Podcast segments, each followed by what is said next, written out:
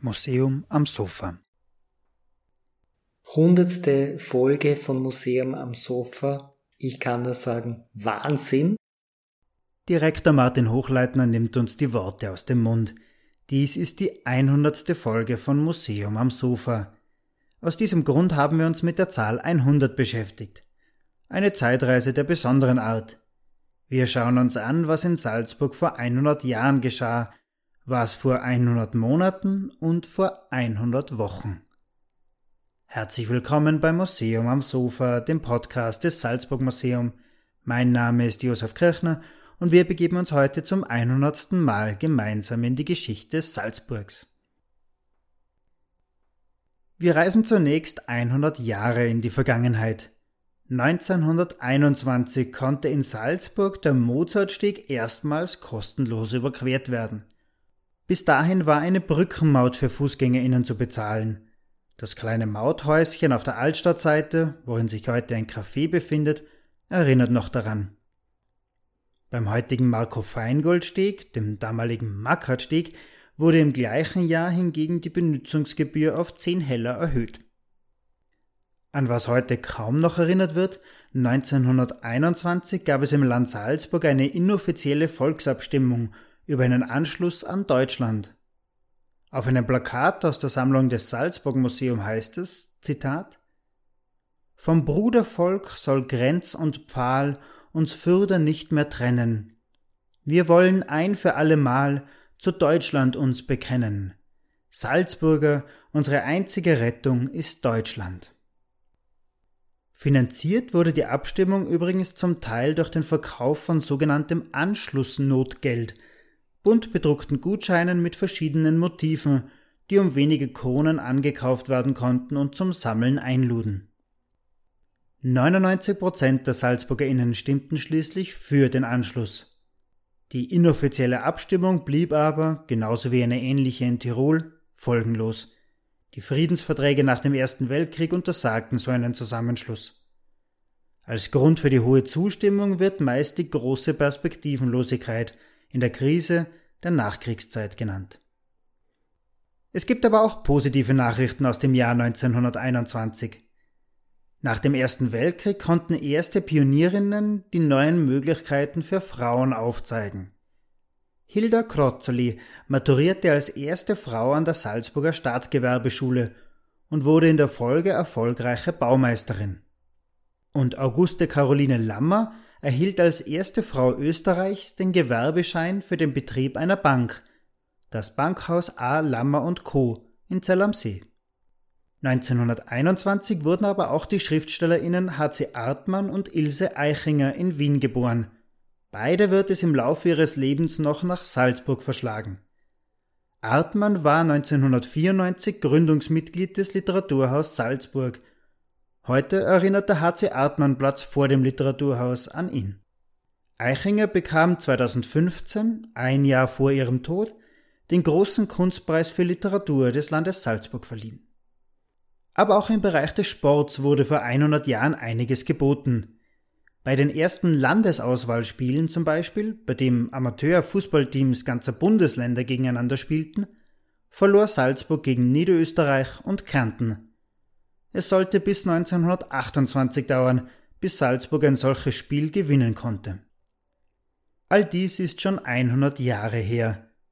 Zeitlich näher liegt unsere nächste Etappe.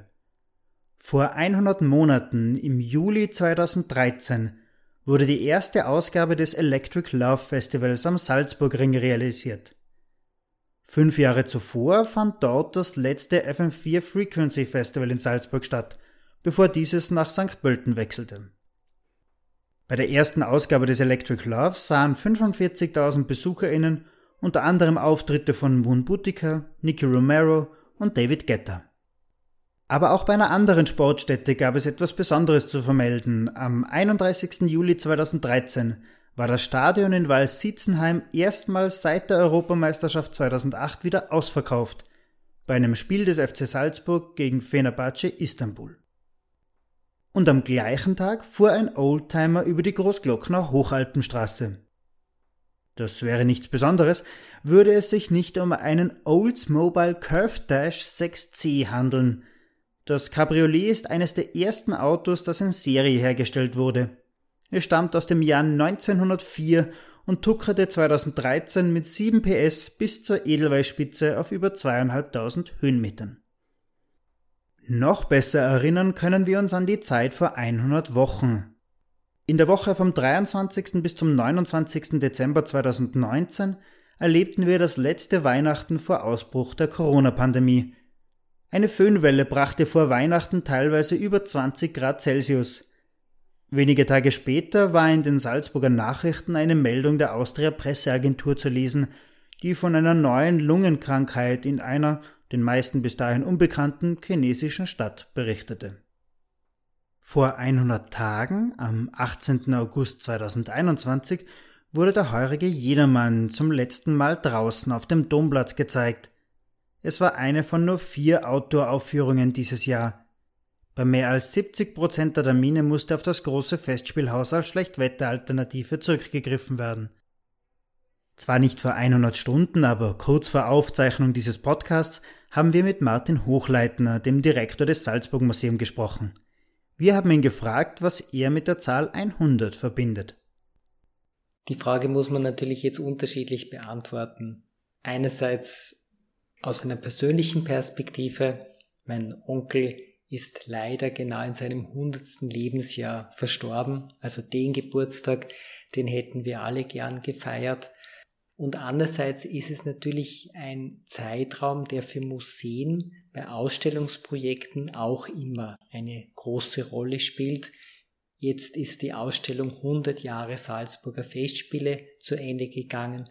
Erst vor wenigen Jahren haben wir auf 100 Jahre Ausbruch des Ersten Weltkrieges mit der Ausstellung Krieg, Trauma, Kunst reagiert. Also es ist ein Zeitraum, eine runde Zahl, aber auch mehr, weil ich glaube schon, dass das sehr viel auch mit dem auch kollektiven Erinnern an etwas zu tun hat. Ja, 50 Jahre, da gibt's noch viele Zeitzeugen, bei 75 Jahren schon weniger, aber bei 100 Jahren, da ist so ein Zeitraum, wo auch die nächste Generation letztlich schon wieder den Auftrag hat, sich mit einem Thema speziell auseinanderzusetzen und das nicht nur unter Anführungszeichen abzufeiern, sondern auch sich mit Fragen von Erinnerung, von neuen Perspektiven, neuen Sichtweisen auseinanderzusetzen. Zum Abschluss haben wir ihn auch noch gefragt, ob er zur 100. Folge noch Worte an Sie hat. Hundertste Folge von Museum am Sofa. Ich kann nur sagen, Wahnsinn, unfassbar dass das auch so schnell jetzt gegangen ist. Einerseits ein ganz großer Dank ans Team und zweitens natürlich auch ein großer Dank an die treuen Hörerinnen und Hörer. Wir wissen, es sind ganz, ganz viele Fans, die diese Podcast-Serie sich anhorchen. Wir wissen aber auch, dass diese Serie zum Teil im schulischen Bereich schon ganz klar genützt wird. Also ein doppelter Dank intern und extern. Das war das Museum am Sofa für heute.